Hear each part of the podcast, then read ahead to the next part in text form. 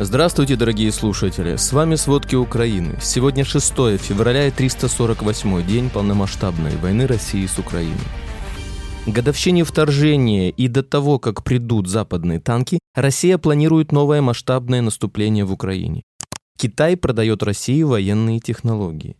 Турция, вопреки санкциям США и в нарушение американского экспортного контроля, экспортировали в Россию электронику, запчасти и другие товары американского производства. Строительство завода по производству иранских беспилотников в России. Десятки тысяч россиян остались без отопления и горячей воды, а торговая сеть «Ярче» ограничила продажу огурцов в одни руки до 5 килограмм из-за быстрого роста цен и дефицита продукта. Обо всем подробней. Новое полномасштабное наступление России в Украине может начаться в течение 10 ближайших дней, годовщине вторжения и до того, как прибудут западные танки. Об этом сообщает Fashional Times со ссылкой на советника ВСУ. По его словам, Киев получил очень надежную информацию о намерениях России. Аналитики считают, что наиболее вероятным направлением новой российской атаки будет район Кременной и Лимана. По словам местных чиновников и западных аналитиков, Россия собирает там войска уже несколько недель. Кроме того, россияне наращивают войска на юге Донецкой области, перебрасывая дополнительные силы в населенные пункты вокруг оккупированного Мариуполя.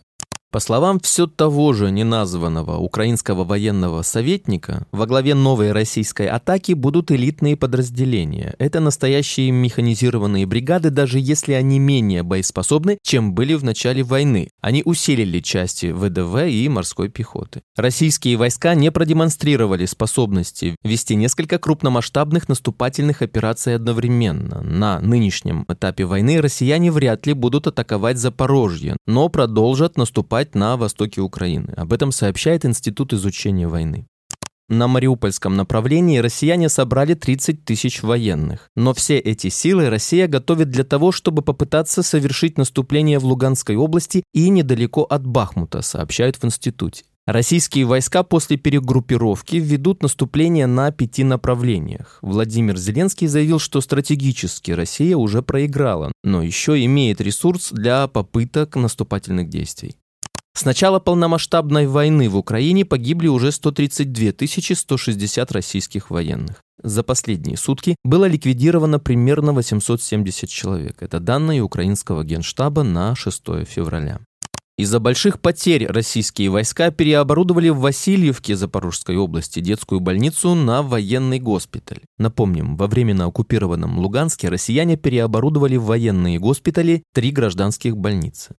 Временно оккупированный Энергодар Запорожской области продолжает страдать из-за действий россиян. В городе остаются около 15 тысяч человек. Об этом сообщил городской глава Энергодара Дмитрий Орлов. Ситуация в Энергодаре остается критической, потому что в городе фактически нет отопления. Теплоснабжение в Энергодаре осуществляется благодаря работе Запорожской АЭС, но россияне не дают запустить ни один из энергоблоков атомной станции. Другого источника для обеспечения централизованного отопления в городе нет. Горячей воды тоже нет. В домах 10-15 градусов. Напомним, Энергодар захвачен российскими войсками в начале марта 2022 года. До российской оккупации в городе проживало 53 тысячи человек. Вчера российские войска атаковали центр Харькова двумя ракетами С-300. Зафиксировано попадение в жилую постройку. Сообщают о четырех пострадавших. При этом одна из ракет попала в пятиэтажное здание высшего учебного заведения и нанесла серьезные разрушения.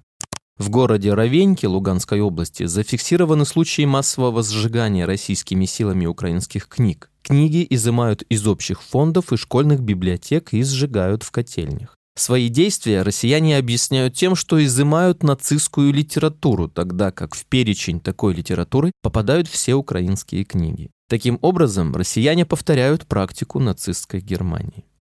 Премьер Венгрии Виктор Орбан сравнил Украину с Афганистаном и назвал ее ничейной землей. Украинский МИД после этого вызвал посла Венгрии для откровенного разговора об очередном пренебрежительном высказывании главы венгерского Кабмина. Будапешт продолжает курс на сознательное разрушение венгерско-украинских отношений, существенно подрывая возможность ведения дальнейшего диалога между двумя соседними странами, сообщил официальный представитель МИД Украины Олег Николенко. Во Львовской области сейчас находится около полумиллиона внутренних переселенцев, то есть каждый шестой житель региона. Об этом сообщает вице-премьер Украины по вопросам реинтеграции временно оккупированных территорий Ирина Верещук. 1 февраля 2023 года председатель Совета Федерации России Валентина Матвиенко заявила, что региональные выборы в недавно аннексированных районах Украины состоятся 10 сентября 2023 года. Присоединение выборов к единому дню голосования, который запланирован по всей России, подчеркивает стремление руководства России представить эти территории как неотъемлемые части Федерации. Это является продолжением усилий по русификации оккупированных территорий, которые включают пересмотр пересмотр систем образования, связи и транспорта. В Польшу уже доставлен первый из четырех обещанных Канадой танков «Леопард-2». Его страна передала Украине в рамках нового пакета военной помощи. Бронированную машину отправили в Европу самолетом. Канада также предоставит инструкторов, запасные части и боеприпасы. Канада и дальше будет продолжать поддерживать Украину в борьбе с российской агрессией, сказала действующий министр национальной обороны Канады Анита Анант. Турецкие компании экспортировали в Россию электронику, запчасти и другие товары американского производства вопреки санкциям США и в нарушении американского экспортного контроля. Некоторые из этих товаров необходимы для обеспечения вооруженных сил России. Об этом говорится в расследовании Wall Street Journal. Речь идет о пластмассе, изделиях из резины и транспортных средствах. Их приобрели по меньшей мере 10 российских компаний, находящихся под санкциями США за причастность к военной агрессии России в Украине. Отмечается, что турецкие Немецкие фирмы начали нарушать правила экспортного контроля еще в марте. Тогда они продали россиянам электрогенераторы, лифты, печатные платы и другие товары из США. Среди подсанкционных компаний России, получивших товары из Турции, есть производитель системы вооружения для ВМФ России, тактические ракеты, а также Промтехнология, производит винтовки для российских вооруженных сил. В МИД Турции отказались комментировать возможный экспорт в Россию. Сообщается, что по меньшей мере 13 турецких фирм экспортировали товаров на общую сумму не менее 18,5 миллионов долларов. Китай продает России военные технологии. Государственные и частные китайские компании поставляют российским госпредприятиям, находящимся под санкциями, военные технологии и товары двойного назначения. В частности, Китай продает в Россию микросхемы, детали для истребителей, радарное и навигационное оборудование. К такому выводу пришел Wall Street Journal, проанализировав данные из базы Федеральной таможенной службы о более чем 84 тысячах поставок. Большинство товаров двойного назначения назначения привезли из Китая. Данные изданию предоставила американская организация, изучающая проблемы глобальной безопасности. Так в августе китайская компания продала Рособоронэкспорту под санкциями навигационное оборудование для военных вертолетов Ми-17. А в октябре концерн Алмаз Антей, тоже под санкциями, приобрел у китайского производителя радиолокаторы 96 Л6Е, нужные для ракетных комплексов С-300 и С-400.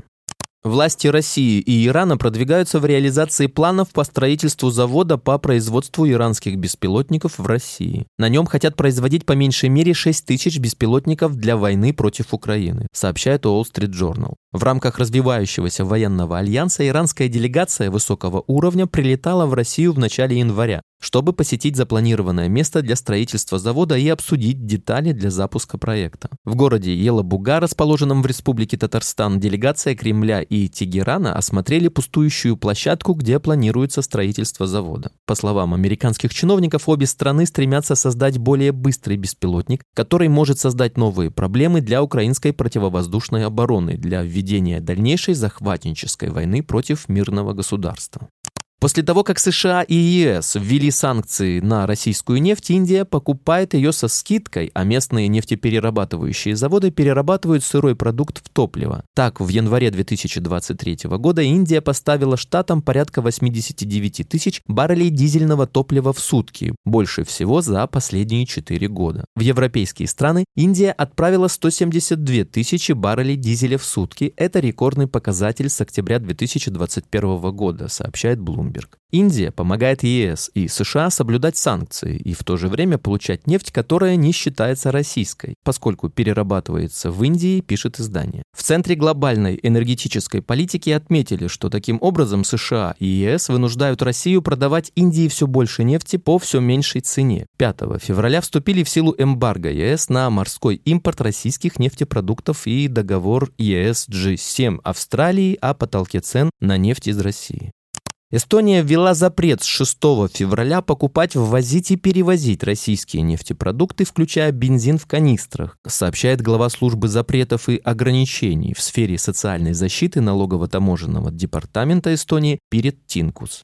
Глава Чечни Рамзан Кадыров окончательно перешел на удаленный режим работы, передав республику в управление близким людям. Своих родственников он назначает на высокие посты, находясь на Мальдивах, а за положением дел в Чечне следит из Дубая. Из Мальдив Кадыров назначил на высокий пост своего очередного родственника. 2 февраля министром имущественных и земельных отношений региона стал Хамзат Кадыров, племянник главы Чечни. Об этом Кадыров тоже сообщил не лично, а на своей странице во ВКонтакте. Глава Чечни отдал отдал республику в управление своих родственников. В ноябре он назначил племянника Ибрагима Закриева главой Объединенных Министерств имущественных и земельных отношений и сельского хозяйства Чечни. В сентябре его сын Ахмед в 16 лет возглавил все детские и молодежные организации республики. А в 2021 году дочь Кадырова Айшат стала министром культуры Чечни.